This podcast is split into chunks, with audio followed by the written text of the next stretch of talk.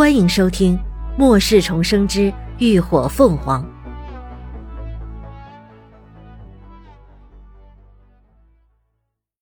第四百零七集。噩梦开始。山道难行，人多拥挤，众人自顾不暇下，根本没有人注意到队伍里少了一个人。潘震隐匿着身形，脱离了原本的行进路线。迅速朝着左边的山坡往上攀爬。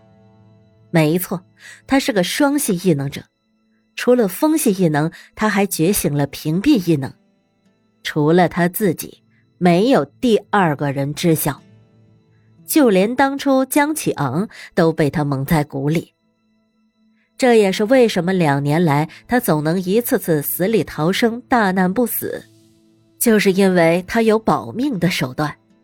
所以他早就计划好了，给人当炮灰是不可能的，做壁上观伺机而动才是他的本意。等他们双方斗个你死我活后，他才好渔翁得利。很快，潘震爬上了山头，和原本的队伍相隔了好一段距离。确定没人发现后，潘震撤掉了异能，显出身形。他的诗经不多了，异能必须节省点用。他慢悠悠的顺着山头走着，准备找个合适的位置先隐蔽起来。可没走多远，他却突然发现不远处有一个人影。那是一个略显瘦弱的男孩，毛茸茸的卷发，大大的眼睛，白白净净，看起来很是乖巧的模样。潘震倏然瞪大了双眼，眼中满是惊讶：“是他，两年前从他身边逃走的那个男孩，他竟然没死。”男孩这时也发现了他，顿时一脸惊恐，转头就跑。潘震几乎想也不想，立刻就迈腿追了上去。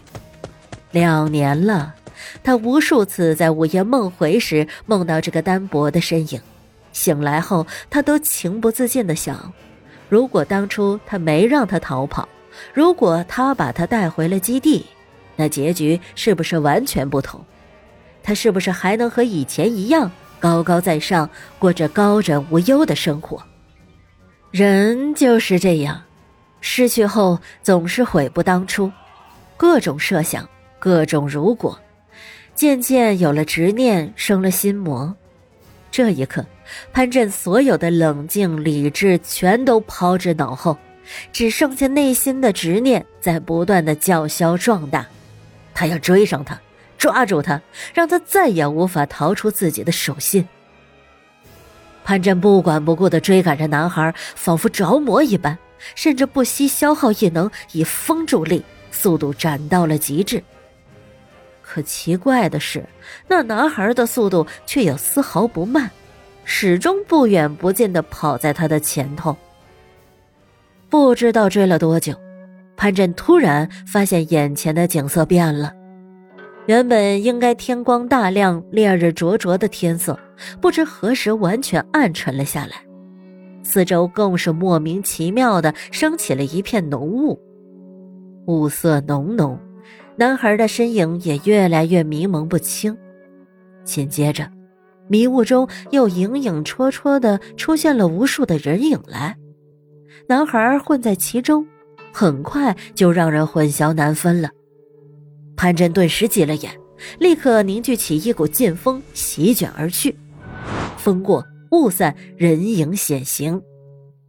可眼前的情景却让潘震瞳孔猛地一缩，整个人连连倒退了几步。只见那些人或高或矮，或胖或瘦，竟然全是一个个面容白净、模样乖巧的男孩，而这些面孔潘震全都认识，都是曾经被他玩弄过的人。不，不可能，这怎么可能？那一张张熟悉的脸，潘震又惊又惧，完全无法接受眼前所见。他们中明明有不少人都是他亲眼看着断气的，怎么可能又活生生的站在他的面前？就在这时，那些男孩突然齐刷刷的将目光投向他，那一双黑漆漆的眼睛，仿佛黑洞一般，能够吞食万物，看得人心里发怵。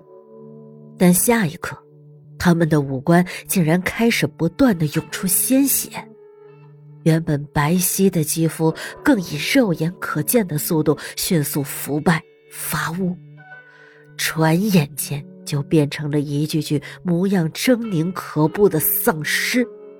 变故发生的太快，饶是潘振心理素质再强悍，也经不起如此惊吓。何况他本就胆怯心虚，顿时被吓得瘫倒在地上。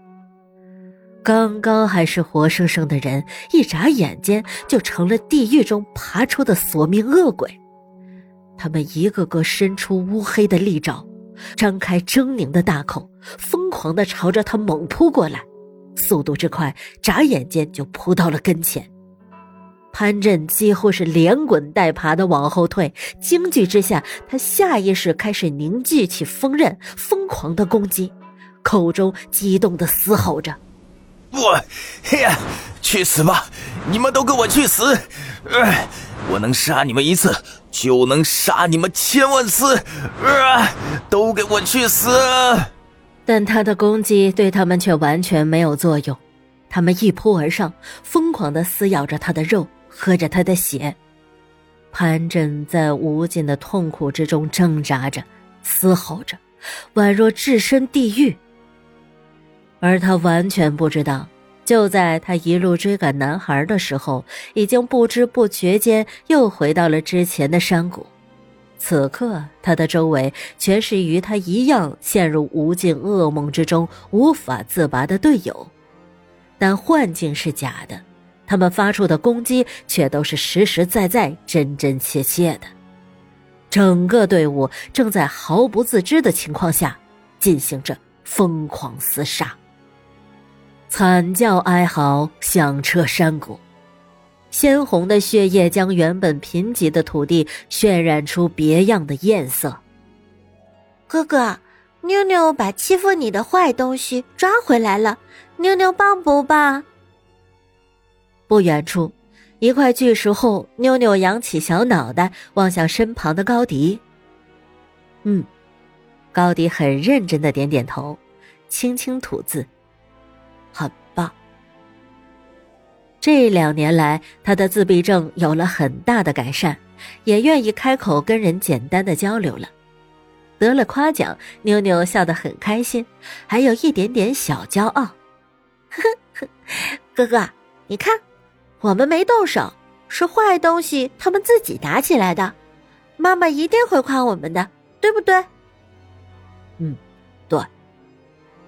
高迪轻轻的应和着：“是的，他们可没动手，他们只是送给那些人一人一个梦，梦里有执念，有恐惧，有永无止境的地狱。”妞妞拍着小手，一脸期待：“，那你说，等妈妈回来会奖励我们冰激凌吃吗？”想了想，他又皱起眉头，叹了口气。哎呀，可是妈妈说天凉了，不能再吃冰的了。高迪看着他失落的模样，嘴角微微扬了扬，伸手从兜里掏出一样东西塞进他手里。妞妞摊开手一看，一双圆溜溜的大眼睛立刻亮了起来。就见手心上正躺着一颗粉嫩嫩、软扑扑的糖果，哼。哇，是棉花糖啊！妞妞开心极了，谢谢哥哥，哥哥真好，嗯哇！他说着就踮起小脚，在高迪的脸上吧唧亲了一下。妈妈说了，收到礼物就得表示感谢，那他就亲亲哥哥吧。他记得妈妈亲连峰叔叔的时候，叔叔可开心了呢。突如其来的亲密让男孩当场愣怔，他有些茫然又无措，看着眼前嘟着小嘴开心吃糖的女孩，只觉得脸上火烧火燎，格外滚烫。